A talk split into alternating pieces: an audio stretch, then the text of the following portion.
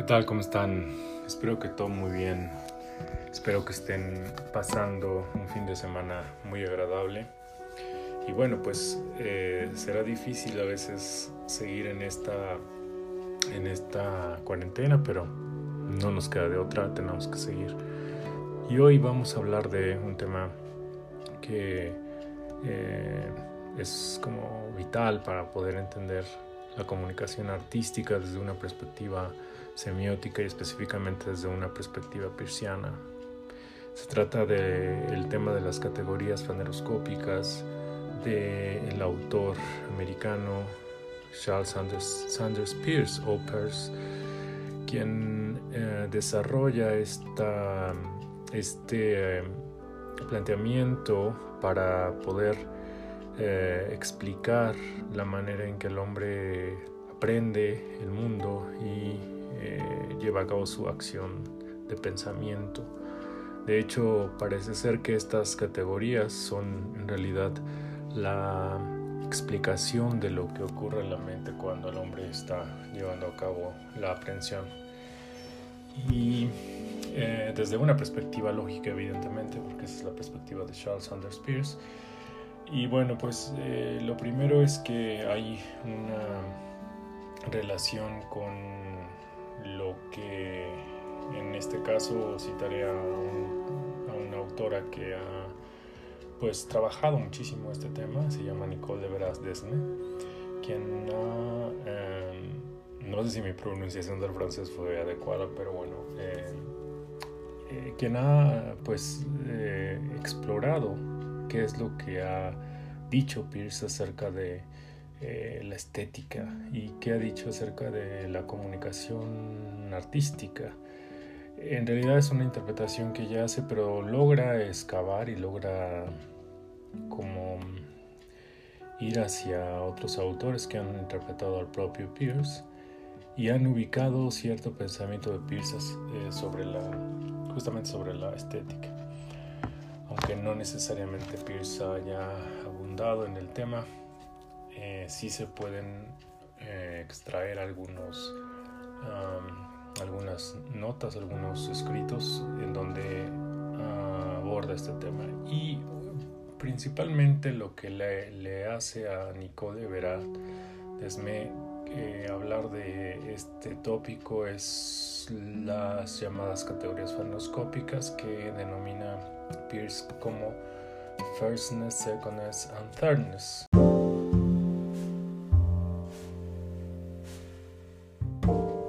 Y bueno, pues estas em, diferentes maneras en las que el hombre accede al conocimiento tienen que ver con un proceso lógico que Pierce denomina em, categorías, ¿no? Y que están presentes en su literatura. Aquí lo, que, eh, digamos, en resumen, lo que Pierce está refiriendo es cómo es que los hombres dejan de estar en la inmediatez o dejan de tener ese contacto con el mundo exterior o la realidad, como le queramos llamar, de manera directa, de manera inmediata o, actual, como lo hacen otros eh, seres, como los eh, como el resto de los mamíferos.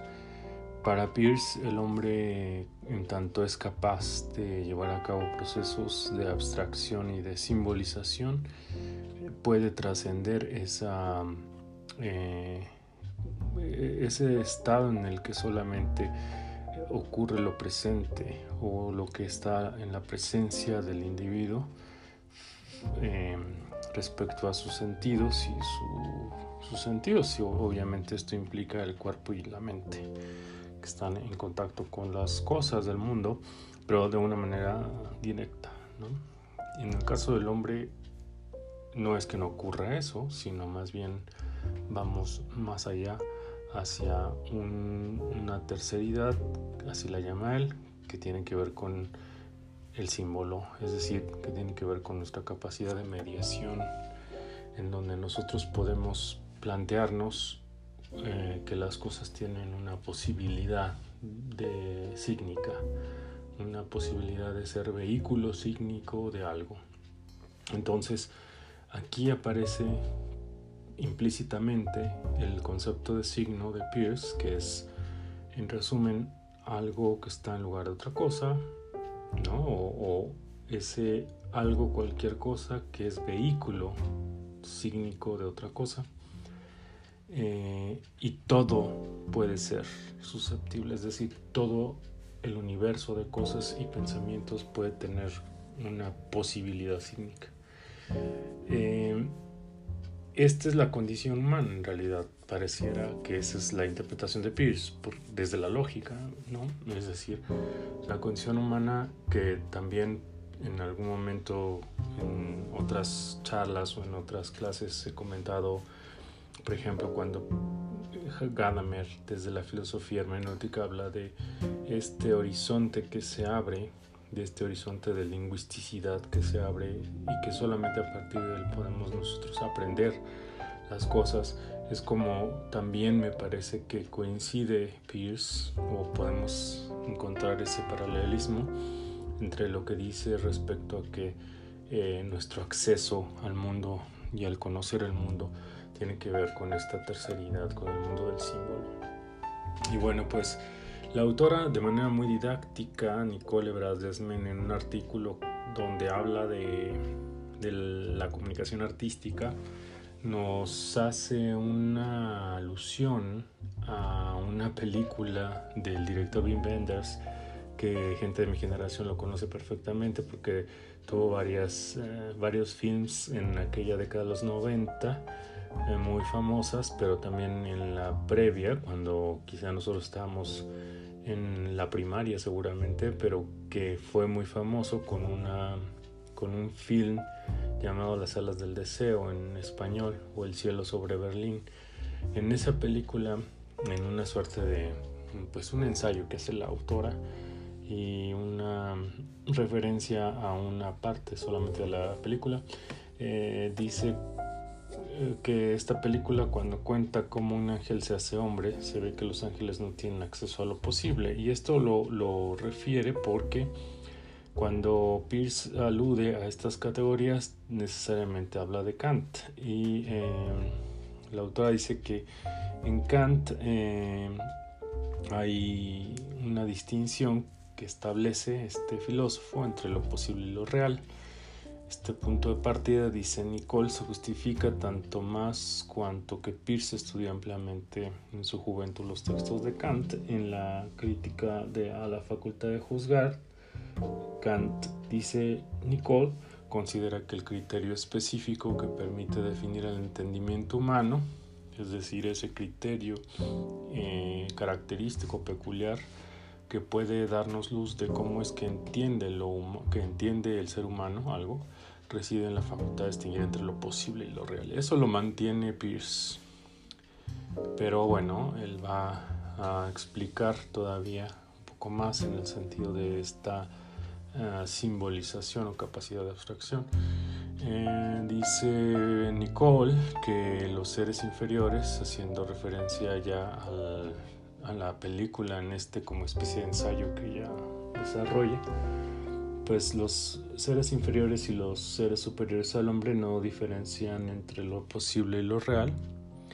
Eh, y esto lo ve en la película, ¿no? en esa ficción, en donde el ángel Damiel deplora de su estado de ángel eh, no poder adivinar si no sabe, o sea, y, tener que saberlo todo, ¿no? Eso es lo que no, no le gusta. Entonces la noción de posible solo aparece en el nivel del entendimiento humano, parece ser. Y la autora hace una referencia a Kant, aunque dice que eh, solamente utiliza, como ya lo dije, dos categorías, que es lo de la intuición sensible que nos da lo real, por una parte y por otro lado los conceptos que se refieren simplemente a la posibilidad de un objeto, ¿no? entonces lo real y lo posible. Y em, no establece distinción, dice Nicole, entre la posibilidad y los conceptos que según Peirce pertenecen a, a dos categorías distintas. La primera categoría, primeridad, para la posibilidad y la tercera categoría, terceridad.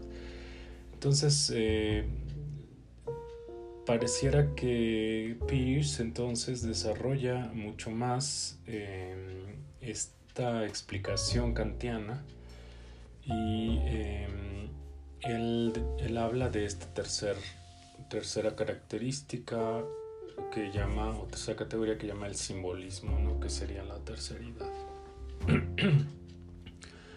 Hablando ya de las categorías persianas, eh, él distingue estas tres y eh, la primera, básicamente, es la concepción del ser y del existir independientemente de otra cosa, es la cualidad, es la cosa en su presencia eh, como cualidad, sin importar ninguna otra. O sea, es, es como una entrada a las cosas en términos de su cualidad. Y el segundo es la concepción del ser relativo a algo diferente, en donde sí, en efecto, ya nosotros estamos distinguiendo el mundo, ¿no? Lo que hay en el mundo. Y ahí aparecen, por ejemplo, la causa y el efecto, y en realidad es donde estaríamos situándonos como seres espacio-temporales. Y el tercero es la, la concepción a la mediación por la cual un primero y un segundo se ponen en relación, que es en realidad el concepto de signo básicamente que nos lleva a ese mundo simbólico al que pertenecemos los hombres. Luego la autora en un cuadro los, eh, hace un resumen en donde plantea las tres categorías persianas eh, y y bueno, pues un poco repitiendo lo que he dicho, en la primera pues está la totalidad, es solamente lo posible porque estamos ante calidades y emociones, ante cualidades, ¿no? Ah, no hay una, es continuo, no hay una indistinción, es un instante intemporal, no hay posibilidad de distinguir todavía. En la segundidad sí, y pareciera que ahí están situados los animales o el resto de los mamíferos o hasta ahí, digamos, porque la segunda implica lo relativo a, que quiere decir las circunstancias espacio-temporales, lo particular, lo real, es decir, cuando ya estamos distinguiendo las cosas, ya no estamos ante esa totalidad o ante la cualidad total de las cosas. Y estamos ante una materialidad, un experimento, un hecho una causa y efecto entonces, ¿no? O sea, es decir, es la actualidad de las cosas, es, es una cosa que tiene o repercute en otra, ¿no? Pero no hay una, eh, todavía una mediación. Esta segunda implica la discontinuidad, es decir, no hay continuidad como en la primeridad, porque la primera es la totalidad, es lo todo. Y por tanto eh, ya en la segunda estamos en un tiempo discontinuo con orientación al pasado, es decir, sabemos que hay una causa, sabemos que hay un antes eh, y, y, la consecuencia. ¿no?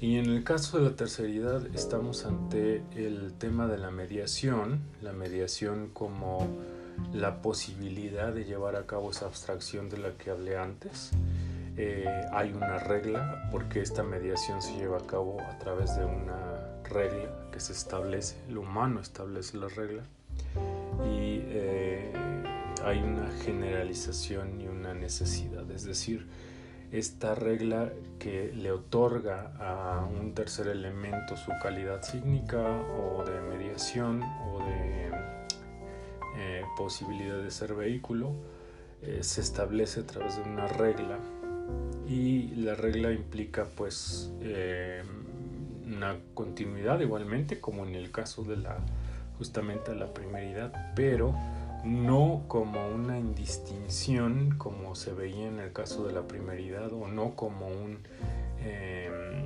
no como una cualidad total ¿no? sino más bien como una continuidad en términos de síntesis esto lo vamos a lo voy a explicar un poco más adelante pero tiene que ver con eh, una generalización de las cosas en términos de llegar a su conceptualización. Es un tiempo continuo con orientación al futuro y está relacionado al futuro porque justamente la terceridad nos lleva a plantearnos que un signo puede eh, condensar o plantearnos una generalización de las cosas. Eh, como cuando hablamos de las palabras, por ejemplo, que ese es el, ejemplo, digamos, como por excelencia de un símbolo, que implica, eh, refiriéndonos a una palabra que refiere a un concepto, ¿no?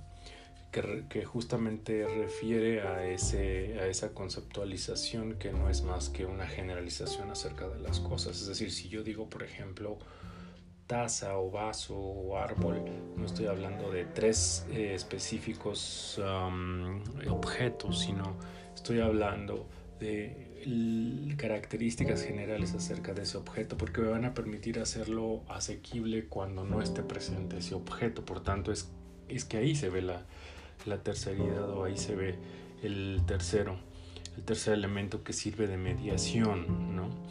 Eh, y no estamos ante la, la, primeridad, que sí es también una generalización, pero una generalización en términos de, de, su cualidad, ¿no? Estamos ante la cualidad del dolor, que es todo el dolor o todo lo que podría significar el dolor o la esencia del dolor pero en, digamos en términos de, su, de, un contacto directo con, con, esa experiencia. Y en el caso de la terceridad no, en el caso de la terceridad estamos ante una generalidad, pero de un elemento que no es la, cosa misma, digamos, sino es lo que implicaría la experiencia sensible o la experiencia de la cualidad, sino más bien un, elemento que nos hace evocar esa, esa cualidad o esas cualidades eh, en una generalización porque nos permite, por tanto, como decía hace un momento, hablar del futuro en términos de eh, hacer posible referir a algo que no está presente ¿no? y que yo entonces puedo yo y entonces yo puedo usar como medio para poder aprender o para poder decirle a alguien que no deba hacer algo por ejemplo para que se, se entienda un poco el tema del futuro ¿no? Eh, esa es eh, a grandes rasgos la explicación de las tres categorías. Eh, la terceridad, por tanto, es una categoría tremendamente importante porque es la categoría del pensamiento y del lenguaje, la categoría del orden simbólico es donde estamos y todos los humanos en realidad. La segunda es la categoría del hecho, de lo real, es decir, de esa distinción de los objetos y sus diferencias con respecto a otros y, además la conciencia o la el plantearnos lo temporal, ¿no? En términos de causa-efecto, pasado, presente. Y en cuanto a la primeridad, podemos hacerla corresponder a lo imaginario, aunque Pierce no, no empleara ese término, dice Nicole, en la primeridad, eh, si la vemos como el imaginario en esta propuesta que hace Nicole, es una concepción del ser en la indistinción de la totalidad, es la categoría de la cualidad, de la inmediatez, de lo posible, ¿no? Es, la, la es, es vivida como lo imaginario, en una especie de instante atemporal. Es muy interesante esto porque ya más adelante cuando veamos los tipos de signo vamos a entender realmente a qué está refiriendo Pierce cuando habla de esta categoría de la primeridad y vamos a va a cobrar muchísimo más importancia el término de primeridad y su relación con la cualidad y con el icono.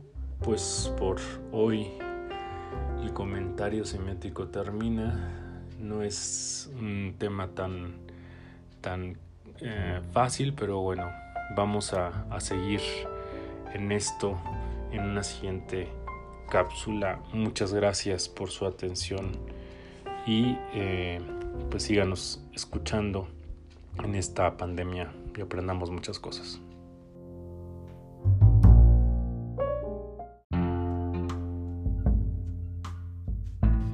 ¿Qué tal? ¿Cómo están? Muy buenas tardes. Pues hoy vamos a continuar con el tema de las categorías faneroscópicas, pero lo quiero centrar a algunos ejemplos que pueden ayudarnos a entender a qué se refiere Pierce con la primeridad, la segunda y la tercera, que son esas categorías de las que hablamos la vez pasada. Realmente es un tema complicado porque yo creo que ni siquiera es asequible poder explicar lo que él refiere al tema de la primeridad pero bueno, intentaré en unos minutos.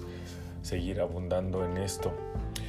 Em, hay una autora que se llama Nicole Everard Desme que comenté seguramente en el anterior eh, segmento, en el anterior, la anterior emisión, eh, que ha estudiado a, a, Pierce. Ella se acercó en primera instancia hace ya muchos años a la semiótica y al principio estaba muy interesada en la semiótica estructuralista, en la semiótica francesa. Eh, pero bueno, después decantó por Pierce eh, y, ha eh, producido varios papers por ahí y ha ido a conferencias, etcétera, donde ha expuesto algunas interpretaciones de Charles Sanders Peirce y en especial ha mm, hecho una exploración sobre lo que ella llama la comunicación artística y la mm, exploración que lleva a cabo la vincula a los textos de Pierce cuando Pierce está muy cercano al tema de la estética. Eh, eh, en realidad ella, y, ella retoma a otros autores para poder plantear sus artículos. Em, y bueno, yo nada más quisiera hablar para no ahondar mucho en, digamos, en el contexto, el antecedente de los autores. Simplemente quisiera dividir mi exposición en, en, dos en tres partes. Eh, una recordando lo que serían las, las categorías, o lo que son las categorías más bien. Posteriormente el ejemplo que utiliza Nicole Vera Desme en uno de sus artículos que le sirve para poder explorar otros casos y yo quisiera referir algunas piezas de arte conceptual que se presentaron en el MUAC, en el Museo Universitario de Arte Contemporáneo que está en la Universidad Nacional Autónoma de México, que es uno de los principales recintos de arte conceptual, perdón, de arte contemporáneo en, la Ciudad de México, pero en la región también. Eh, y bueno, eh, empezando con ese repaso, pues comentábamos que la primera, segunda y tercera son categorías que plantea Pierce a partir de tratar de explicar qué ocurre en la mente cuando uno conoce el mundo. Y él plantea que hay una especie como de camino que tiene tres fases, pero que estas son casi pues simultáneas prácticamente, ¿no? Es, yo hago una metáfora con un imán, cuando un metal jala al imán, eh, es eh, casi, es muy rápido, ¿no? La, la, la, atracción cuando es el metal muy fuerte y, y, hay un imán débil, ¿no?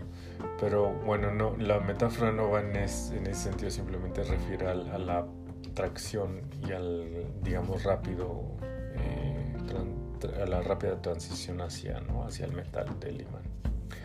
Eh, así más o menos ocurre cuando nosotros llevamos a cabo una, una aprehensión eh, desde esta perspectiva, porque el autor nos dice que transitamos de la primera a la tercera edad. La primera edad es esa, eh, ese contacto con la cualidad o con lo que es tal, tal como es la la cosa, digamos, eh, es ir hacia la emoción, digamos, hacia la continuidad, a la totalidad, al instante que es eh, continuo, ¿no? Em, al instante temporal, por ahí se dice, aunque no en términos de causalidades ni de tiempo-espacio, sino como un tiempo infinito, digamos, de alguna manera, porque estamos cercanos a la cualidad de las cosas, ¿no? Por ejemplo, decíamos hacia el dolor y el dolor en su calidad de dolor, nada más, sin distinción. Y después pasamos a la segundidad, en donde sí hay una, un reconocimiento ya particular de las cosas, de, de las cosas en el mundo que son diferentes. Y la segunda también nos lleva o conlleva al humano a la circunstancia espacio-temporal, a lo particular real, a la materialidad, al experimento hecho causa-efecto, a la discontinuidad, a un tiempo discontinuo. En ese sentido, pues Pierce eh, plantea que la vida de los hombres como animales eh, tiene que ver con esta relación con el mundo que actualiza y que puede distinguir y que puede transitar entre la causa y el efecto.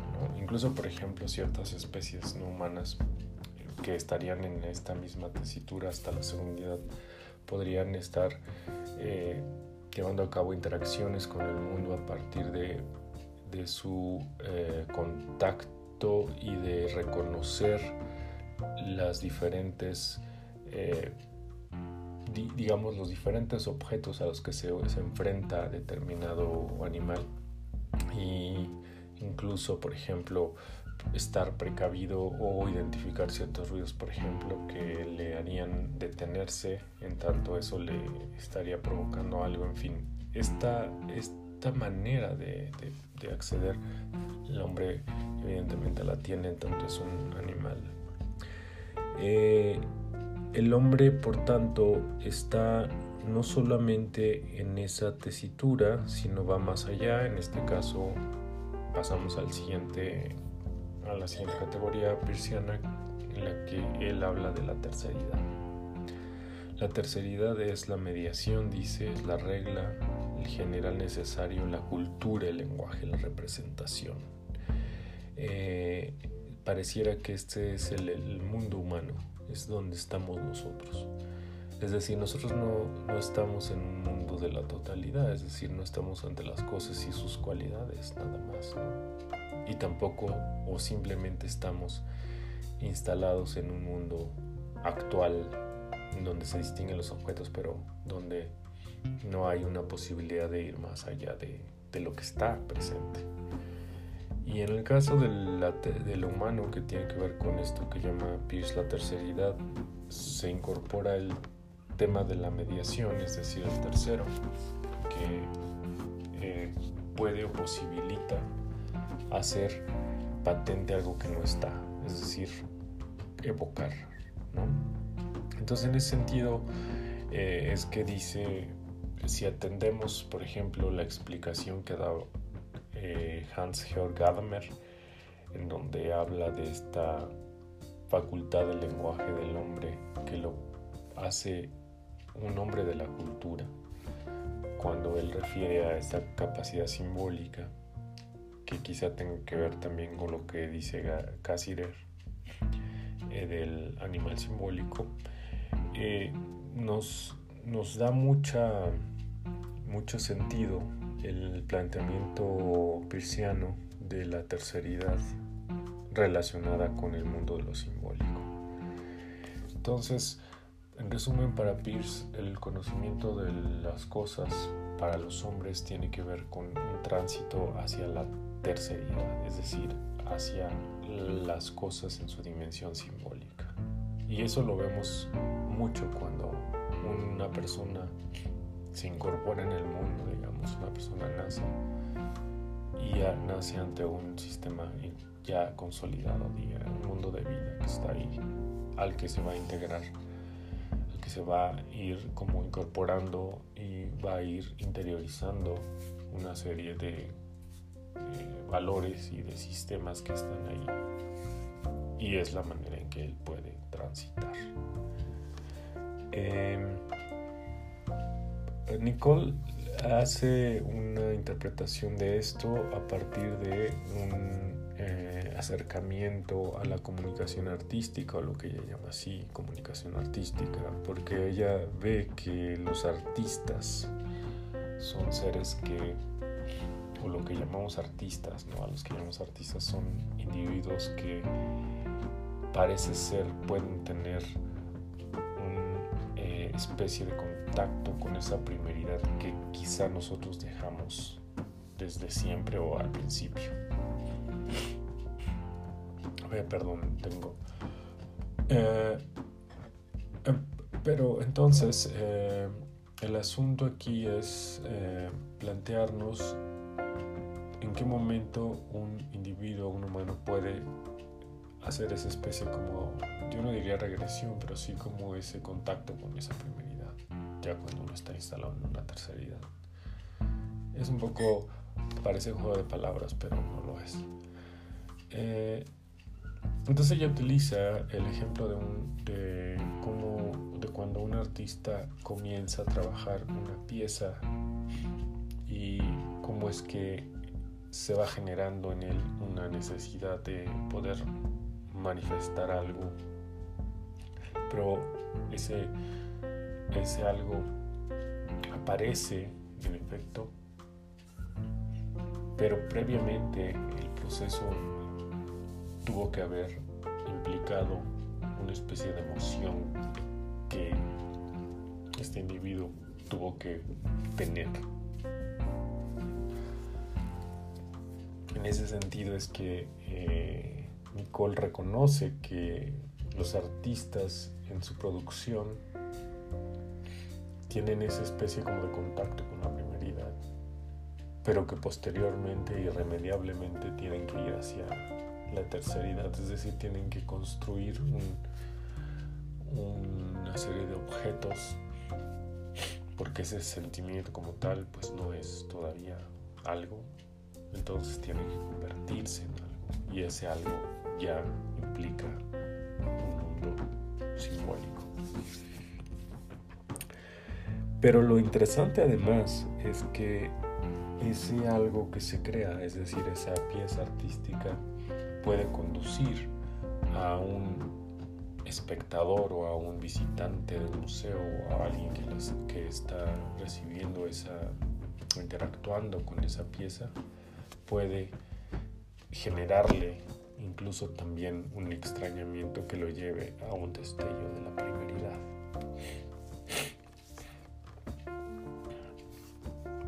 Esta primeridad, en todo caso, también podríamos vincularla a un pensamiento creativo, por tanto, eh, y, y, una posibilidad comunicativa o expresiva o eh, de sacar y compartir la experiencia privada. Entonces, eh, es muy interesante el planteamiento pirciano porque nos conduce a eso, justamente. Entonces, Nicole, por ejemplo, utiliza el caso del pintor belga René Magritte, quien eh, a partir de sus pinturas y de algunas otras obras que no necesariamente son pinturas, por ahí yo identifiqué en algún, en algún viaje a París cuando entré a una exposición sobre surrealismo, me encontré con una pieza de Magritte que no era realmente una, pintura, sino era más bien un, un objeto, un arte objeto. Porque Magritte en realidad ni siquiera era surrealista desde mi perspectiva, sino más bien era un artista que estaba presagiando lo que vendría después, el arte conceptual.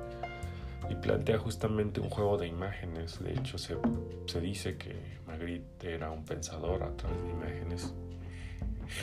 Y vamos a ver en sus pinturas, un, dice Nicole, una serie de, eh, de propuestas que logran un camino determinado de interpretación que es el que ella plantea como lo que el individuo que se enfrenta a estas pinturas lleva a cabo, que es un reconocimiento de objetos familiares, porque justamente eh, René Magritte plantea en sus pinturas objetos de lo familiar. Y, y, alguien que se enfrenta a sus pinturas podría en una primera instancia reconocer esas imágenes como algo familiar. Pero posteriormente Magritte logra que, el, eh, que se enfrente a, estos, a estas imágenes empiece a detectar que los objetos no están colocados de la manera habitual. Posteriormente la, la interpretación conduce a un extrañamiento, dice eh, Nicole, porque esos objetos están colocados de manera pues, sorprendente y diferente, extraña, pero al mismo tiempo eh, con cierta lógica. y eso es lo que lleva en todo caso al espectador a una suerte de misterio, a una suerte como de, apelación, de transgresión.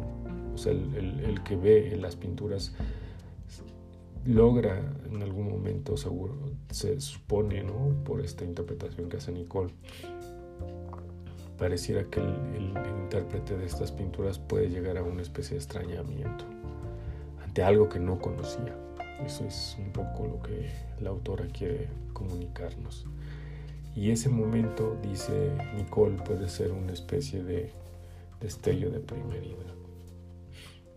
Eh, vamos, son ensayos, pero me parece que didácticamente nos funcionan porque sí, en efecto, pareciera que cuando se habla de una primeridad se está ante la eh, la descripción de cuando nosotros estamos ante lo que no es todavía nombrado ni siquiera distinguido, es decir, la cualidad. Y eh, esto parece ocurrir en esos instantes, cuando uno se sorprende ante una pieza y logra establecer ese contacto.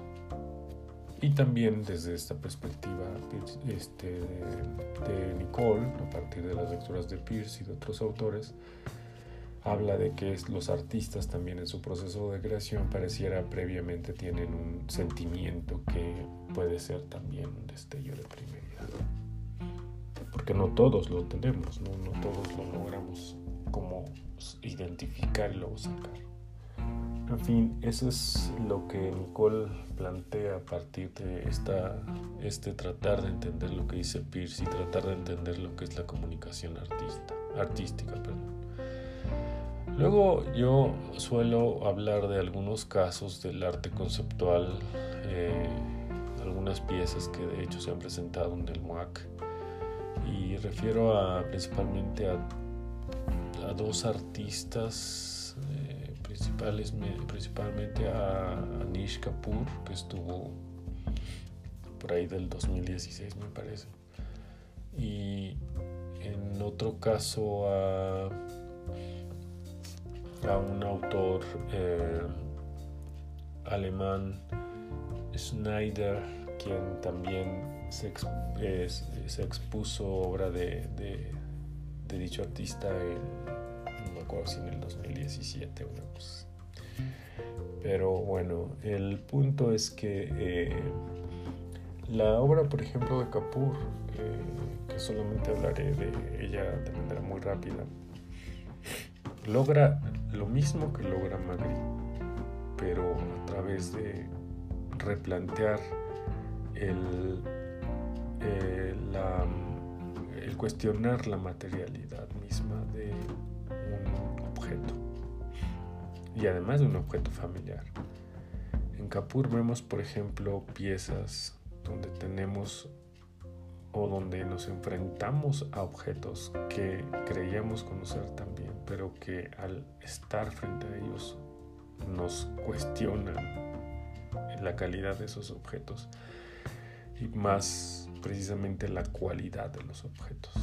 Y eso es un, ejercicio que propone el autor como resultado de, la observación de sus piezas, que a mí me parece un trabajo extraordinario, porque si bien, por ejemplo, en el caso de Magritte, cuando vemos esos, eh, esas imágenes, por ejemplo, una pieza de Magritte muy, muy famosa, la de que versa sobre es un lienzo donde hay un paraguas y arriba del paraguas hay un vaso, ¿no? está además suspendido el paraguas. Eh, vemos esos objetos que Magritte logra eh, plantear ahí y los va colocando, en fin, hace todo un juego. Pero eh, en el caso de Capur estamos ante, ante materia que él propone obviamente manipulándola o, interviniendo y logra un extrañamiento de lo que nosotros podríamos conocer. Por ejemplo, hay una pieza donde es como una especie de, pues como un, montón de, de polvo, como una suerte de arena que está acumulada en un rincón de un, de una de las salas. Y esta arena tiene como cierta textura o finura, pero además también cierta tintura que causa un efecto a la vista y que uno puede llegar a, enfrentarse a, esa, ese objeto y no saber ante qué está. Eh, obviamente, pues, si uno se acerca, si uno explora el, un poco más, no tiene información, pues podrá saber de qué se trata o de qué está hecha la pieza. Pero en realidad, esa primera impresión es la que logra trastocar y la que logra plantearnos ese destello de primeridad. En la obra de Schneider eh, es algo mucho más eh, complejo en el sentido de que necesita más, necesitamos más información para ello. Pero bueno, él es, era una pieza que reproducía una estructura arquitectónica dentro de una de las grandes salas del museo. Entonces uno entraba a una sala medianamente oscuro y después entrabas a una habitación o a una puerta y a partir de ahí uno se adentraba en una habitación con una réplica de una habitación en donde uno se transportaba prácticamente a un universo distinto y, eh, y podías cambiar de, de lugar o ir a otro lugar de la misma de ese mismo objeto arquitectónico y seguir como si estuvieras en una, en una casa ajena y en una casa no idénticamente como era una casa en la época de, la, de las guerras mundiales en Alemania. Y justamente esa casa correspondía en esa en esa copia calca a la de el propagandista de Hitler Goebbels. Y en ese en este ejercicio, digamos, o esta propuesta que hace el autor, logra plantearnos la, relación que establece un objeto arquitectónico con, su, con, las personas y lo que dejan las personas en esos objetos y lo que plantearía también se plantearía como una recontextualización y una transposición de un objeto en un espacio que no es el suyo propio. Entonces todo esto que les acabo de decir al, final eh, hace que ese espectador, en el caso de esta pieza, justo tenga un sentimiento de extrañamiento. No sabes qué está ocurriendo ahí, qué, qué, qué es eso ante lo que estoy. En los dos casos, en el caso de Schneider o de Caput, tenemos son propuestas de arte conceptual que nos llevan a ese, a, ese estado, digamos.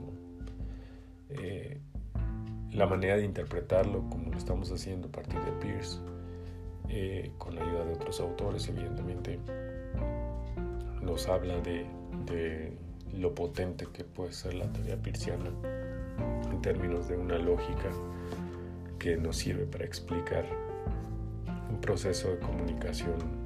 El proceso me parece más difícil de explicar que es el proceso artístico. Y bueno, con esto me despido. Esperamos que pues les haya gustado esta charla y en la siguiente, bueno, pues seguiremos hablando de otros temas relacionados con semiótica. Muchas gracias y no olviden visitarnos continuamente.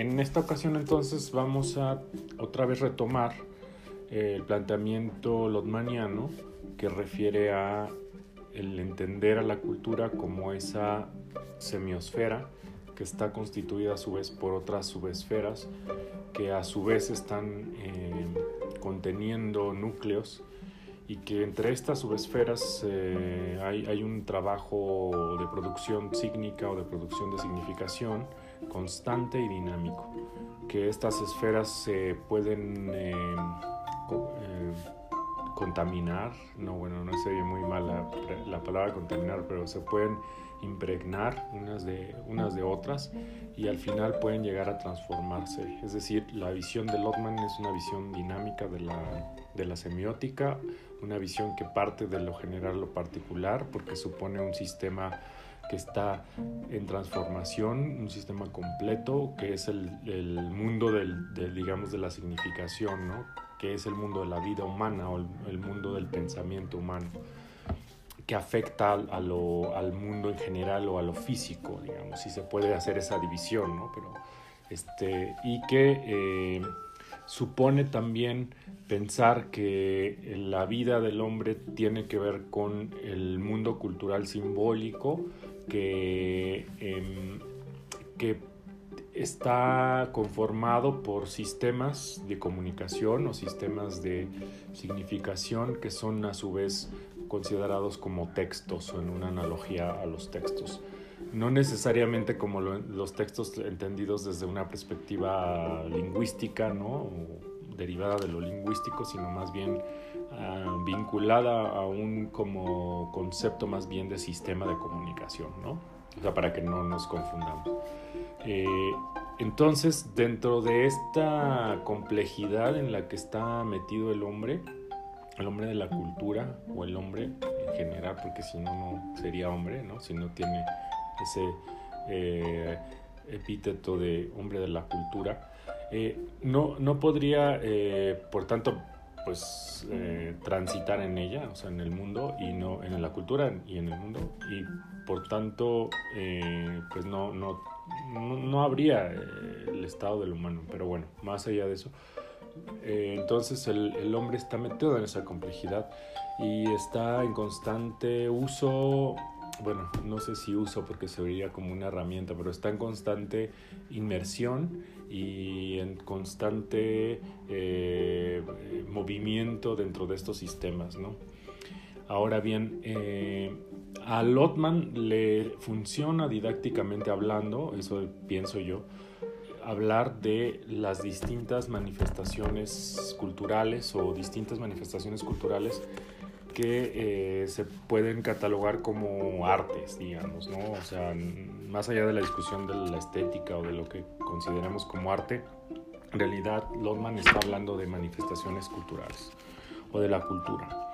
Entonces, eh, por ejemplo, en, el, eh, tomo 3 de la semiosfera, nos habla Lotman de, por ejemplo, dice el retrato, nos habla del lenguaje teatral y la pintura, de los muñecos en el sistema de la cultura, de la arquitectura en el contexto de la cultura, del ensamble artístico como espacio de la vida cotidiana, del lugar del arte cinematográfico en el mecanismo de la cultura, de los dibujos animados, de los mitos, en fin, hay una variedad de temas que aborda Lotman, pero como que él los ubica porque creo que también los piensa en términos didácticos, eso es lo que me gusta mucho de, de Lotman en este tercer tomo, porque eh, cada vez que nos empieza a hablar de uno de estos eh, objetos culturales nos da luz sobre lo que él llama la semiótica de la cultura o su semiótica de la cultura, su propuesta. Entonces, en el caso de la arquitectura, igualmente vamos a, digamos, como que mm, vamos a aprender cosas de la semiótica de la cultura en general, además de la propia semiótica de la arquitectura. Eh, para Lotman, la, arquitectura tiene una doble vida, así le llama. Una vida que, eh, pues yo creo que es algo como yo les decía hace rato, cuando, cuando hablaba de que Lotman está pensando en que la semiótica o los procesos de significación afectan al mundo exterior o al mundo físico, si le podemos hacer esa división, ¿no? Eh, en la arquitectura es muy claro porque los objetos culturales que son prácticamente entidades físicas eh, sólidas, ¿no? Hasta podemos ubicarlas, digamos, en el espacio eh, como objetos o como grandes objetos,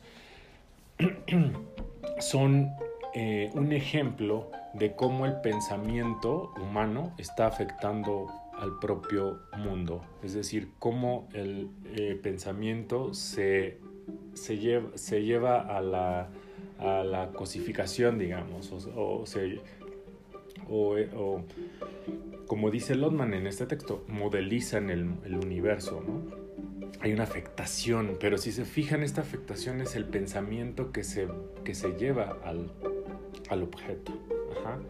En Lotman es muy clara esa explicación porque dice, los objetos arquitectónicos son producto de una visión del mundo, de una visión acerca del mundo, ¿no? en términos de cómo debe ser el mundo o cómo lo, lo percibo en, el, en, este momento. ¿no? O sea, es, es como una...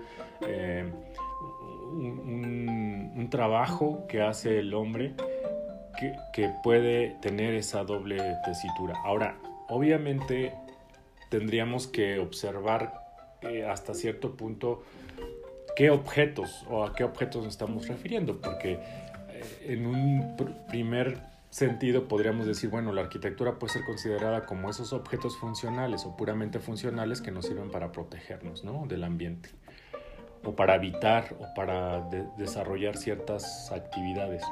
Eso está claro, digamos, eso no lo, niega Lotman. Así como cuando hablábamos del teatro, cuando decíamos que las acciones que lleva a cabo un actor cuando está en la escena son acciones, es decir, lleva a cabo este, irremediablemente acciones como tal, ¿no? propiamente dichas, como llorar, ¿no? pues sí está llorando, pero ese llorar no es que esté llorando, ¿no? sino tiene un matiz simbólico. En el caso de la arquitectura, estamos ante objetos que no solamente van a cumplir esa función directa, es decir, aquí también estamos ante esa explicación que daba Lotman sobre ese doble carácter, ¿no? el, directo e indirecto. En el caso de los objetos arquitectónicos también tenemos esa misma, ese mismo punto de partida. ¿no? Los, los objetos arquitectónicos pueden tener un carácter funcional, pero también pueden tener un carácter simbólico. Y ese pero también más bien es, tienen que tener un carácter simbólico. Eh, bueno, regresando al, punto, es este eh, ensamble arquitectónico, porque también lo llama de alguna manera así eh, Lodman, nos recuerda también al ensamble que, del que hablábamos en el teatro o, el ensamble de la música, tiene una doble vida. Esta, dice Lodman, en un, sentido puede modalizar el universo, ¿no? El mundo se construye, eh, em, el, objeto se incorpora al mundo en su, en su totalidad. Es decir, yo me imagino haciendo una analogía o haciendo más bien una especie como de metáfora, ¿no? Es como si estuviéramos haciendo una bola de plastilina, ¿no? Y entonces estamos haciendo nosotros nuestras formas dentro de esa, de esa, de esa mm, digamos, esa esfera que estamos, que, tenemos, ¿no? De plastilina, estamos nosotros modalizando esa. ¿Y qué, lo, qué modeliza? Lo, lo, hace nuestro pensamiento, es decir, lo que nosotros pensamos de cómo tiene que ir esa esfera. Ajá. Eh, entonces, eh, ahora, este pensamiento no es un pensamiento siempre, digamos, como positivo, no sé si decir la palabra positivo, pero no tiene los resultados siempre como satisfactorios o, no todo es como, eh, como color de rosa, por decirlo de una manera. Es decir, el pensamiento también puede lograr eh, hacer cosas que no son benéficas, ¿no? que pueden tener eh, costos en términos de, las comunidades o de las vidas ¿no? de los individuos. No es que simplemente decir que porque responden a, una, a un pensamiento ya por eso se, se conceda ¿no? o se apruebe. Justamente esta observación de que este modelizar el hombre eh, a través de, de, lo que uno, de que un, aquí están las dos cosas, porque ya a lo mejor no, no distinguí entre el otro punto, ¿no? El otro punto es que el hombre al crear lo habitable reproduce su idea de estructura global del mundo. Entonces, los dos puntos son estos para, para no desviarnos o para no perdernos. Es uno, modeliza, o sea, la primera indicación que está haciendo Lotman es que la arquitectura modeliza, es decir, que hacemos esa forma y la ponemos o incorporamos en el universo, en este caso en el en, el planeta, ¿no? Y en el otro caso es que esta eh, afectación que lleva a cabo el hombre o intervención, para ponerlo en otras palabras, responde a una idea de cómo yo concibo el, el, mundo y cómo creo que debe de seguir siendo, ¿ok? O cómo creo que debe ser. Ajá. Eso lo tenemos, eh, por ejemplo, cuando eh, las migraciones que, se observan en la, en la Ciudad de México, o en, digamos, esto no es propio de la Ciudad de México, pero lo tenemos cerca, ¿no? Por eso funciona el ejemplo. Cuando empiezan a migrar las, las poblaciones de otros estados a la Ciudad de México, por eso se llena el oriente de la ciudad, sobre todo, y otras partes, ¿no? En el norte, en fin pero sobre todo al oriente, que es donde viene la migración que, procede de Oaxaca, de eh, Guerrero, de ciertos estados, pero sobre todo de Oaxaca, ¿no? de Puebla también. Eh, estas, eh, estos pobladores traen e, con ellos un sistema de, de, digamos, de entender el mundo, ¿no? De entender no solamente en términos conceptuales, sino también de, entender cómo es el espacio, ¿no? de cómo, cómo habitar el espacio. Entonces muchos de estos pobladores que llegaron a la Ciudad de México eh, tuvieron la oportunidad, y digo entre comillas oportunidad, de construir sus viviendas. ¿no? Eh, en términos, digamos, crudos, lo que, ante lo que estábamos es ante población que no tenía muchos recursos económicos y que solamente le quedaba hacer una vivienda por, por, sus propias manos a través del trabajo y de lo que iban generando y construir ese espacio, ¿no? Es decir, modelarlo. Si, eh, si se, seguro hay documentación al respecto, ¿no? Pero justamente estos pobladores hicieron ese espacio a la luz o al, o al, reflejo de lo que ellos pensaban que era su espacio, que tenía que ser su espacio. Y veíamos como ciertas eh, casas, patios, eh, habitaciones, en fin, de estas construcciones que se hacían auto, autoconstrucciones, justamente reproducían formas de habitar el campo en, en aquellas regiones o ciertas, ciertos lugares de aquellas regiones. Eh, incluso también cómo la naturaleza tenía que hacerse presente de alguna manera, cómo, eh, eh, cómo se interpretaba todo, ¿no? Es decir, desde las puertas, desde poner un pasillo, desde, en fin, una serie de decisiones. Y es muy elocuente el ejemplo, les digo, porque ahí es donde naturalmente o de una manera naif puede salir, digamos, el estilo, ¿no? Es decir, es, es, un, es una construcción que aparece porque nosotros creemos que así es, el, eh, así debe ser una construcción, ¿no? Y no es como yo quiero hacer un proyecto arquitectónico porque he comprado un terreno y quiero entonces llamo a mi arquitecto y le digo, es que a mí me interesa hacer, ¿no? El, un estilo minimalista, ¿no? Nórdico, ¿no? Una cosa así. Entonces es otra cosa, ¿no? Es como una especie, es una decisión también, pero justamente responde de una forma un poquito más racional, ¿no? a esto. Y, y, el, otro, el otro es mucho más como orgánico, ¿no? emerge. Ahora, el problema es que si hubiera un, un respaldo del, del, Estado, ¿no? O del, de los gobiernos para que estos individuos pudieran llevar a cabo su acción de manera mucho más como eh, pues eh, profesional, o no sé cómo decirlo, ¿no? Con, con, ciertos elementos mucho más sólidos para poder llevar a cabo, pues sería otra cosa, pero no, sabemos, de hecho, por ejemplo, una imagen que, que representa la Ciudad de México, eh, y eso me impactó una vez que vi un libro, no sé si os había comentado, un libro que vendían en Gandhi, me acuerdo, ya no me acuerdo hace cuántos años de eso, pero me impactó porque el, el libro Igual ahora en internet se puede buscar, porque en ese tiempo no estaba tan, tan práctico buscar en Google, ¿no? Pero era así como las mega ciudades, una cosa así, ¿no? Y eh, representaban a cada una de estas ciudades, ¿no? Estaba Tokio, estaba este, Berlín, estaba Londres, estaba así varias, ¿no? Y, y, había fotografías justamente, y eran también las fotografías también, eh, que apenas empezaban de, cenitales, ¿no? No sé si en esa época ya estaban los drones, ¿no? O eran totalmente hechas con un helicóptero, ¿no? Y, se hacían las fotos. No recuerdo, la verdad, porque ya tiene muchos años. Este, y eh, era impresionante cómo podías ver, por ejemplo, lo que representaba Nueva York a lo que representaba la Ciudad de México. ¿Y qué creen que representaba la Ciudad de México? O sea, ¿qué imagen se imaginan de qué zona estaba representando la Ciudad de México? Claro, en, ese, en esa percepción del, del fotógrafo, ¿no? Del autor. Las periferias. Era, era, era una, una imagen totalmente gris, ¿no? Así con casas, este, pues, eh, que no estaban pintadas, este, ni siquiera era Iztapalapa, en realidad el, fotógrafo ni siquiera había retratado a la Ciudad de México como tal, estrictamente había ido al Estado de México a retratar, este, no sé si era Tecámac o Ecatepec o alguna parte de estas.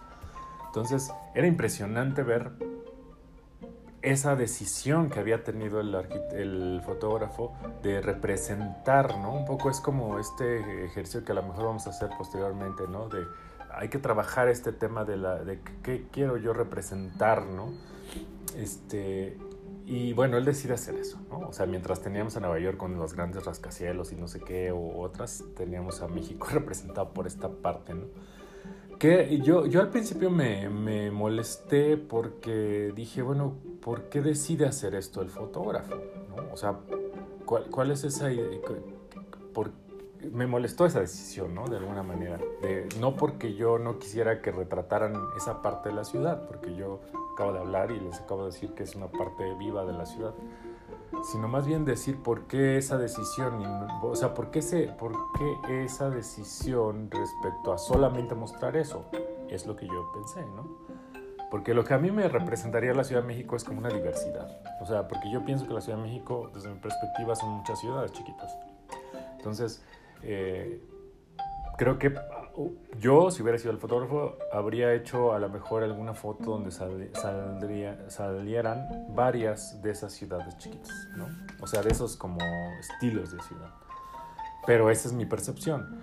lo otro fue una decisión de ese fotógrafo, pero que seguramente tenía que ver mucho con, pues sí, con una idea externa y con una idea de política, digamos, de alguna manera también, ¿no? Pero bueno, más allá de eso, lo que sí es que justo eh, está ahí mostrándose cómo eh, el mundo es modalizado, ¿no?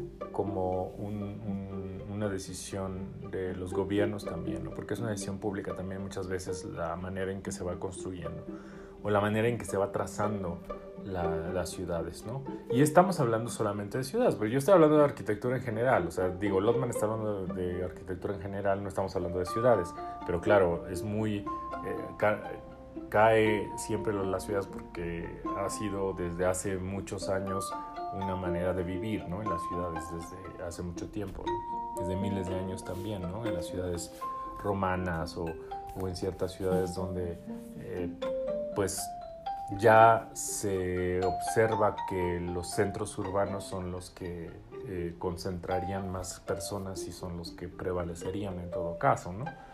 Eso yo creo que ahora está en cuestión, eh, fíjense, ahora con estas crisis que hemos tenido, se, se, puede cuestionar incluso, ¿no? Decir, ¿dónde vivo mejor, ¿no? Si puedo vivir en, en, el, en el campo o en una ciudad.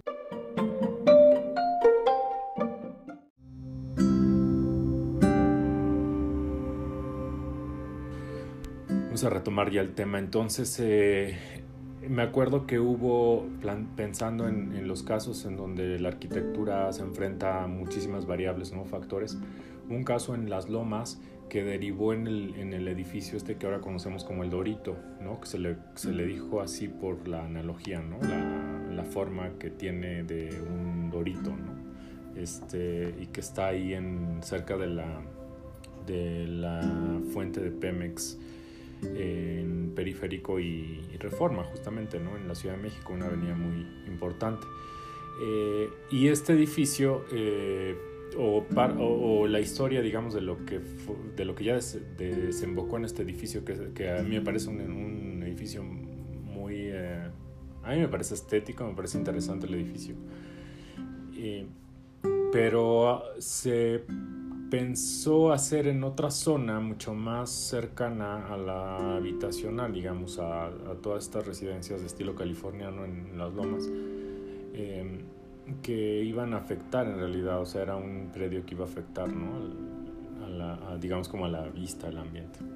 Hay otro caso que también podría comentar, Pero bueno, este caso eh, derivó en que ya no se pudo hacer porque la presión era mucha, ¿no? De que no, no podrían hacer un edificio de tal forma y además yo creo, o seguramente también las reglas que estaban ahí también impedían tal cosa, ¿no? Pero en términos de mercado, por ejemplo, un argumento era, ¿no? Me acuerdo que eh, tuve la oportunidad de hablar en una conferencia donde hubo un arquitecto y había otro, otra persona que representaba a los a vecinos, en fin. Entonces yo hablaba de, cómo uno se pone de acuerdo para poder. Llegar a, decidir algo sobre una política pública, en fin. Pero a mí también lo que me llamaba la atención era cómo... Eh, o sea, como si había un argumento del otro lado, o sea, de los que pues sí querían hacer el edificio, digamos, eh, eh, del mercado, porque en realidad si nos atenemos a la lógica mercantil en la que estamos, pues ese sería el criterio, digamos, último, ¿no? Y podrían haber hecho ese edificio. Y, y pensando en lo que dice Lotman, era inevitable prácticamente un... O sea, en el mundo de la producción arquitectónica, a veces es inevitable eso, ¿no? El otro caso que iba a comentar o que quería comentarles, es nada, lo voy a hacer muy rápido porque no, no tenemos mucho tiempo ya, es el del edificio que también querían hacer habitacional frente a la universidad, el que estaba en la zona de Copilco, ¿no? Para los que no conocen la zona, los que están escuchando es este, una zona aledaña a la universidad o al campus principal de la universidad, donde querían hacer un gran edificio y este edificio fue parado prácticamente ¿no? por la presión de, de este argumento de que no debería de haber un edificio tan alto junto al campus universitario. Pero en realidad, si somos estrictos, el edificio tendría que haber sido construido, porque si la lógica es una lógica mercantil, ¿no? en, la que se en la que prevalece en, digamos, en una ciudad como la nuestra, y además no era un predio formalmente del Estado o de, o de la universidad, ¿no? era de la universidad pública en este caso, sino era un predio privado y un dueño de un predio puede hacer, si no está haciendo una cosa descabellada o si no está eh, haciendo algo ilegal, pues tiene que hacer, puede hacer lo que quiera, ¿no? Entonces, este, obviamente, pues hay otras, otras, otros factores, como hemos dicho, u otras, eh, otros eh, como otras reglas que podrían estar ahí, ¿no? Por ejemplo, el agua, el uso del, de cosas que están en el ambiente alrededor, en fin, todas estas cosas son las que afectan también el desarrollar un proyecto arquitectónico. Entonces, a lo mejor ahí sí podría haber argumentos, pero en el otro argumento me parece que estaba muy débil, muy, muy débil.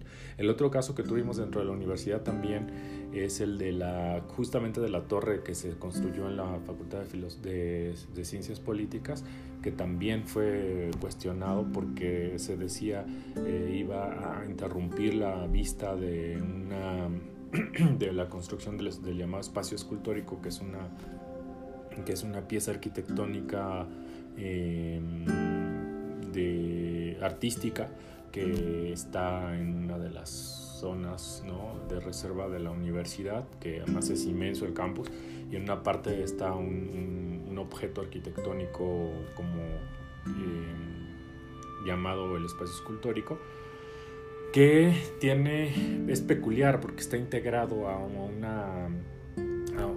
ambiente y a un terreno ¿no? que deriva de lo que fueron los, la lava ¿no? de los volcanes que en algún momento se derramó ¿no? en alguna época de, esta, de, este, de este territorio y entonces eh, interrumpía, si uno iba al espacio escultórico, la vista de, la perspectiva, digamos. Y entonces alegaba que esto no era posible, que pudieran hacer un edificio con tal altura dentro de la propia universidad, ¿no? Además iba a como a no, no armonizar con otros edificios. Y también era muy débil el argumento desde mi punto de vista, a partir de, lo que estamos diciendo, porque no había una razón realmente, eh, como no, no, era tan racional el argumento, digamos, de alguna manera, ¿no? Porque primero tendríamos que ver cuál es la perspectiva, desde dónde lo vas a ver, ¿no? Este, tienes que ver también la, la, otra parte que un poco toca con lo económico, que en la facultad se necesitaba un espacio para poder darle alojamiento a ciertas cosas, ¿no? entre ellas pues, toda la actividad académica. Este, por otra parte, los criterios en la universidad han sido, no han sido tan armónicos ¿no? en toda la historia de, de, la construcción de la ciudad universitaria. O sea, si, si uno se da un, un, tour por la ciudad universitaria, vamos a ir viendo justo lo que dice Lotman. Es inevitable poder ver los cambios, las diferentes, los diferentes estilos y el reflejo de las decisiones que se toman en términos arquitectónicos, ¿no? incluso solamente de estilo, no pensando en, el, en términos de lo económico. ¿no? Entonces, eh, sí, es, es, un, es, un, es, un, es un caso complejo el de la arquitectura dentro de la visión semiótica y de esta visión de, de. Regresamos a la explicación de Lotman y justamente lo que dice es que un texto aislado no puede ser, o sea, el texto arquitectónico no puede ser visto como un texto aislado, como un objeto, como si fuera de museo, ¿no? como si lo pudiéramos sacar y ponerlo en una, en, un, en una sala de museo. Eso no puede ser, o sea, es imposible.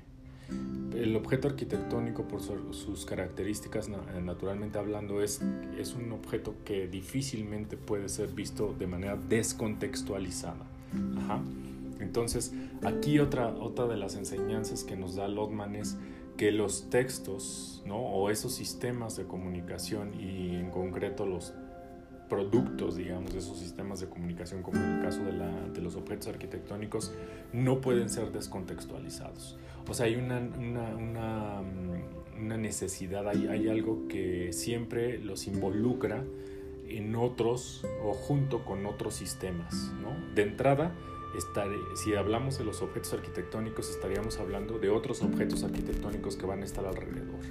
Y estos objetos arquitectónicos, por la propia característica de, de los, del, de, del tipo de, de, texto, pues es complicado poder decir, a ver, voy a poner uno, un, una construcción con tal estilo, quiero quitarlas todas las de al lado porque van a estar este, haciendo ruido, ¿no? Entre comillas, ruido a, a, lo que yo estoy proponiendo, pues eso es imposible hacer, ¿no?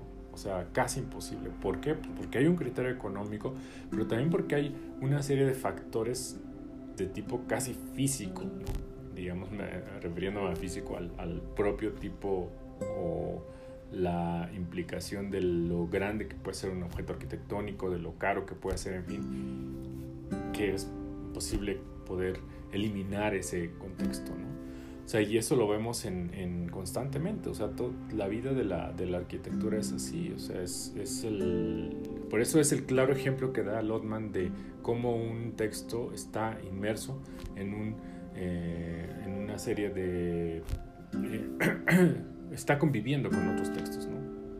En ese sentido le da un contexto o le da un, una, una, ilustración a, lo que a veces llamamos como contexto.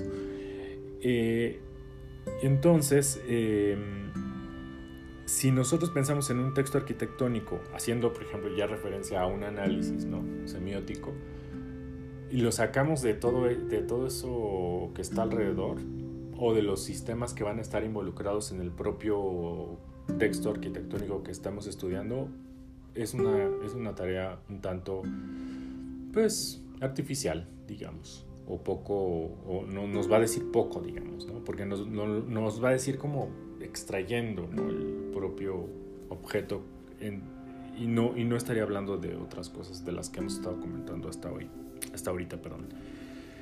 Eh, ahora, es un texto complejo, dice Lotman, ¿no?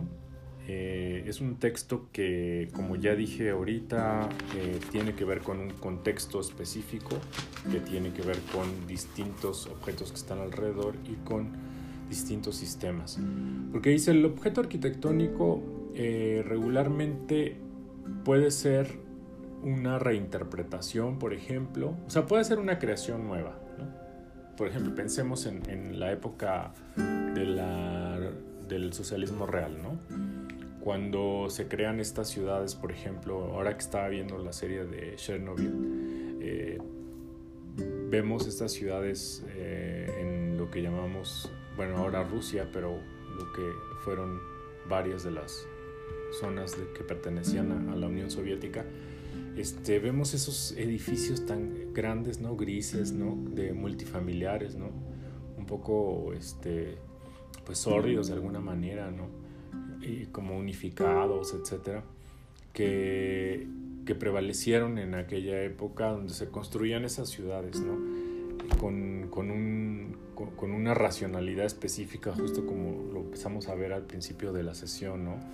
Eh, y estas ciudades tienen eh, pues la posibilidad de, de, construirse de inicio, ¿no? O sea, esa es una oportunidad también, paradójicamente.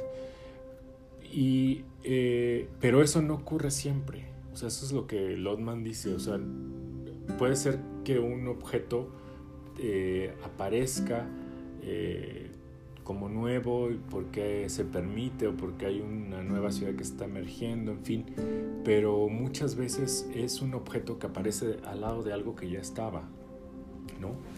O, es una reinterpretación de algo que ya estaba, ¿no? Por ejemplo, el caso de la fundidora en Monterrey, ¿no? de, la, de la exfundidora en Monterrey que se volvió un parque. Eh, es inmenso ese parque. Era una fundidora, un emblema de lo que fue la ciudad de, Monterrey ¿no? en, su, eh, en su carácter industrial. Y, y, y, realmente les quedó muy bien esa adaptación. O sea, el objeto de la arquitectónico llamado fundidora se volvió un, lugar vivo, un lugar donde hay muchas actividades alrededor, donde se puede eh, uno, este, puedes ir a un museo, puedes ir al cine, puedes ir a una exposición, puedes hacer deporte, puedes. No, es un espacio que además le da, un, le da una vitalidad a la ciudad de Monterrey muy grande. Eh, afortun es, digamos, es un cambio afortunado de un objeto que estaba abandonado además, ¿no? que estaba ya en desuso y que ya no estaba, y se reinterpreta y se vuelve eso. Así hay muchos casos, de hecho, ¿no? en Europa hay muchos casos en donde vemos como una fábrica se convierte, no en un hotel, como un, este, eh, lo que había sido tal cosa se convierte en otra cosa, etc. ¿no? Pero así es el mundo de la arquitectura, de hecho es otra de las enseñanzas de la arquitectura, es su, la modificación constante ¿no? a lo largo del tiempo. Lo que pasa es que no, es, no son objetos que cambian tan rápidos, es decir, no, no es que yo pueda cambiar un objeto arquitectónico rápidamente, a menos que tenga mucho dinero, ¿no?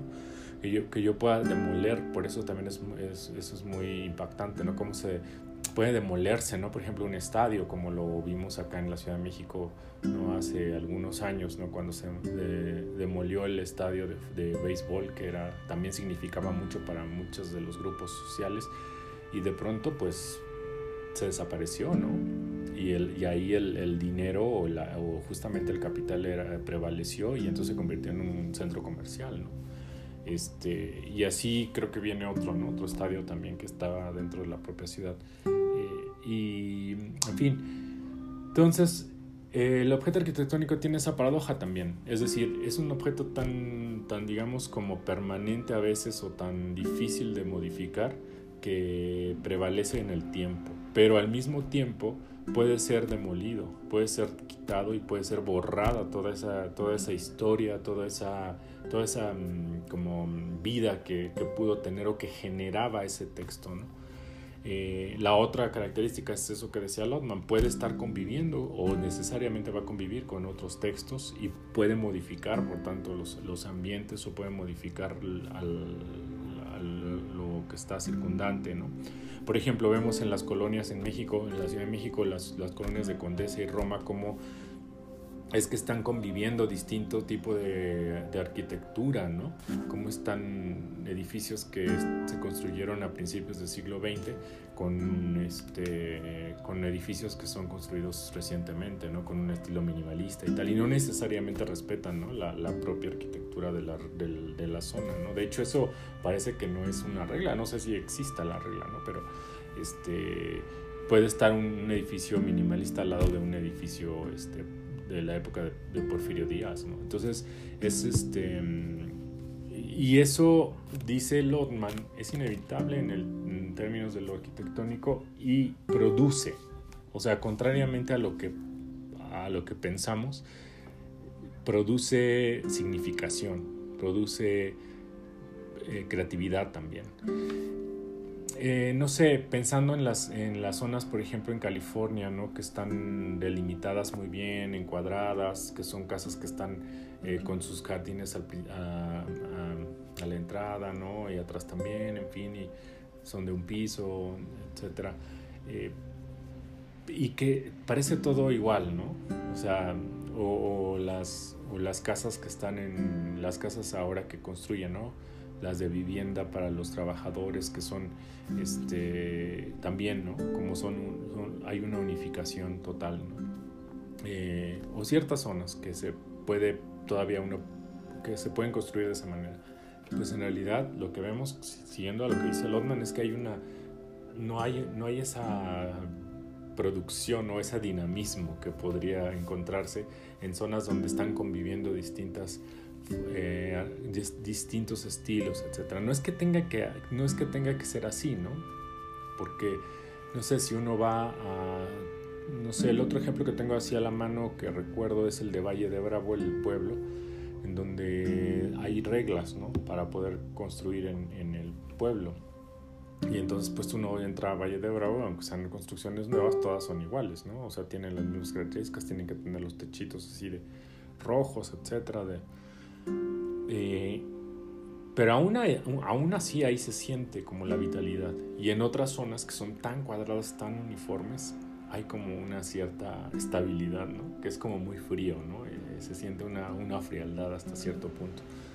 Entonces, este, esta emergencia de los objetos en, en, convivencia con otros y en, en, donde confluyen una serie de, de sistemas, creo que es lo que da, da pauta a una vitalidad, digamos, de, significación en, en, términos arquitectónicos. Es una, es, es, una cosa muy compleja, porque, por ejemplo, pensando en, el, Barragán, ¿no? en el caso que a veces yo comento con mis alumnos de, y que incluso vamos a la casa de Tacubaya.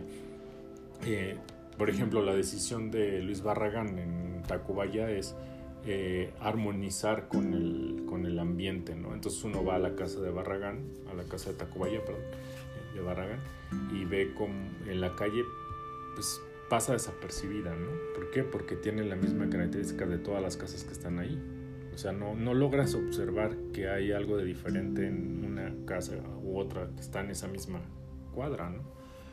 Y, pero sin embargo, entras a la casa de Barragán y es un universo distinto, ¿no? Es toda una, un, agasajo estético y una, una, serie de concepciones que están plasmadas en ese objeto arquitectónico, pero no lo logras percibir de fuera, porque, no, porque esa es la intención del autor, no, no hacerlo notable, sino más bien hacer como una armonía con, con lo que está al, lado de cada uno de los, de los de, bueno, al lado de esta, de esta casa, ¿no?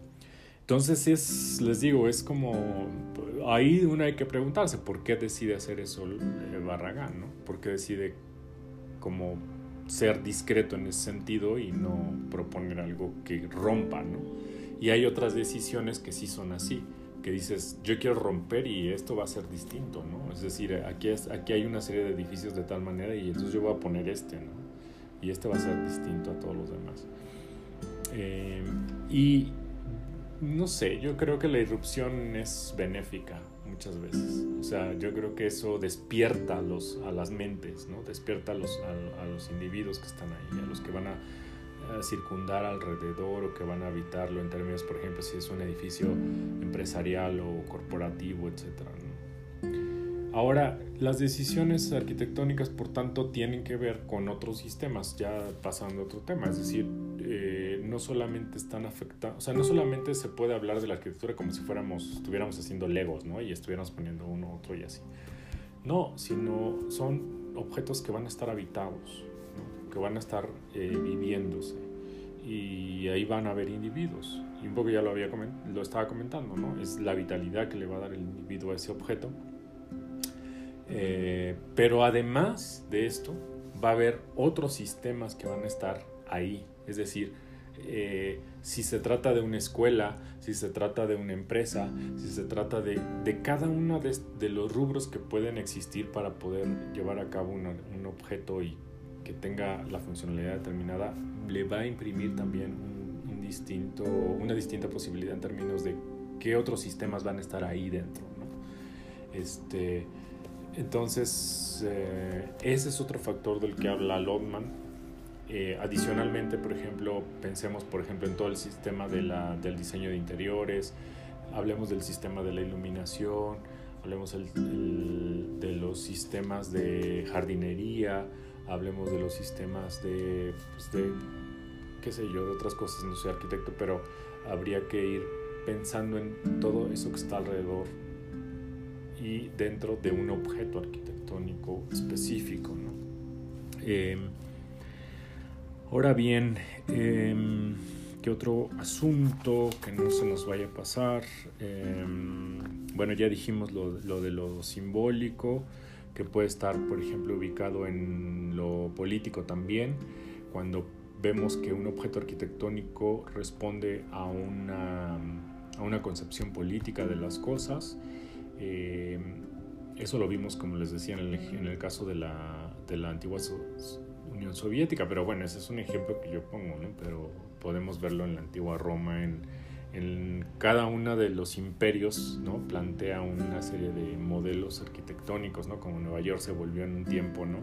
esos rascacielos que empezaron a, a prevalecer en, en, la zona de Manhattan y que convirtieron a esa ciudad en, en, un, símbolo ¿no? de poderío, pero tenemos eh, otras ciudades milenarias como por ejemplo la propia Teotihuacán, que a mí me parece un, una cosa ¿no?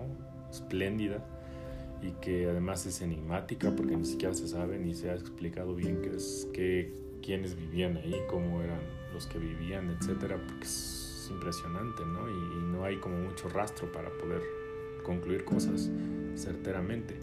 Pero, por ejemplo, esas, esas construcciones fueron en su momento, este, pues, símbolo de poderío, ¿no? Eso, de eso sí se puede constatar, ¿no? Son, son grandes construcciones este, que tienen un carácter ya sea religioso o este, totalmente político, ¿no? Vinculado también a lo político. este, en fin, creo que eh, esta parte simbólica siempre está también presente, ¿no? Y sobre todo en construcciones que tienen que ver con lo público, con el dinero público hay, una decisión muy pensada. Luego hay otras como las que comentábamos, ¿no? Que eran como esa, las viviendas, por ejemplo, ¿no? Que generan, se generan en viviendas y a veces sin tener una concepción de, o sea, irse, por ejemplo, a lo funcional solamente y no tener un lado, un lado como estético, ¿no? también responden a maneras de, de, ver el mundo, ¿no? O sea, si quieres ver el mundo de esa manera o no, si a, a, a la burocracia le, le, importa o no le importa eso, ¿no? Este, o mejor le importan otras cosas, ¿no? En fin. Entonces creo que, que hay varios elementos que pueden ser vistos en. Ah, bueno, me faltó el histórico, por cierto, es que estaba tratando de acordarme que faltaba el histórico que no hemos visto. Ya un poco dije lo de Teotihuacán, ¿no? Pero, por ejemplo, el Zócalo pues, es una gran ilustración, ¿no? El Zócalo en sus distintos edificios, ¿no? Donde, este, justo antes de esto de la pandemia, bueno, un poquito más, un poquito antes fui a comer al restaurante que está ahí en la librería Porrúa, ¿no? Y se ve, ¿no? Justamente todo, el, se ve el Templo Mayor, se ve el Zócalo, se ve las distintas... Eh, los distintos objetos arquitectónicos que conviven y que muestran pues, el paso del tiempo, ¿no? el paso del tiempo y la historia. Justamente hay otra, otra alusión también, el, la, el rastro, ¿no? es decir, en los, en, los, uh, en los objetos arquitectónicos también puede haber el reflejo del paso de la historia. ¿no? Eh, y también debe de haber decisiones que protejan eso, ¿no? es decir, pueden ser reliquias en cierto sentido. Eh, me acuerdo que creo que en Alemania hay una, hay una iglesia, no sé, en una de los sitios así como spots de arquitectónicos, bueno, no arquitectónicos, este, turísticos en Alemania. Es que no me acuerdo el nombre de la, debe ser muy famosa, pero no me acuerdo el nombre de la iglesia, esta, de la construcción. en Alemania que está como en su como especie de cúpula está como pues, está este, derruida, ¿no? Parte de ella. Y la han conservado así porque es el símbolo de la justamente de la guerra o del paso de la guerra, de una de las guerras. Y ah bueno, y el, y el caso del muro de Berlín, ¿no? Que aunque hay un pedacito solamente ya o ciertos pedacitos muy pequeños, pero tenía que ver, tenían que dejar algo, ¿no? O sea, porque e, es también parte de la memoria, ¿no? Como Jorge tendrá algún comentario de Walter Benjamin porque lo, lo veo que conoce muy bien al autor. Este, pero él él ha hablado justamente también de eso, ¿no? de, de cómo la marca del tiempo puede estar en estos objetos y el criterio de, de que se que prevalezcan o no, pues es un criterio político, pues es, es, vital también, ¿no? Es decir, si yo permito que derrumben, ¿no? O sea, por ejemplo, ¿por qué no se han hecho nuevos descubrimientos en el centro histórico? Si se sabe que hay debajo muchísimas ruinas, ¿no? Y seguramente hay muchas piezas todavía. Y seguramente hay tráfico de piezas, ¿no? Que no sabemos.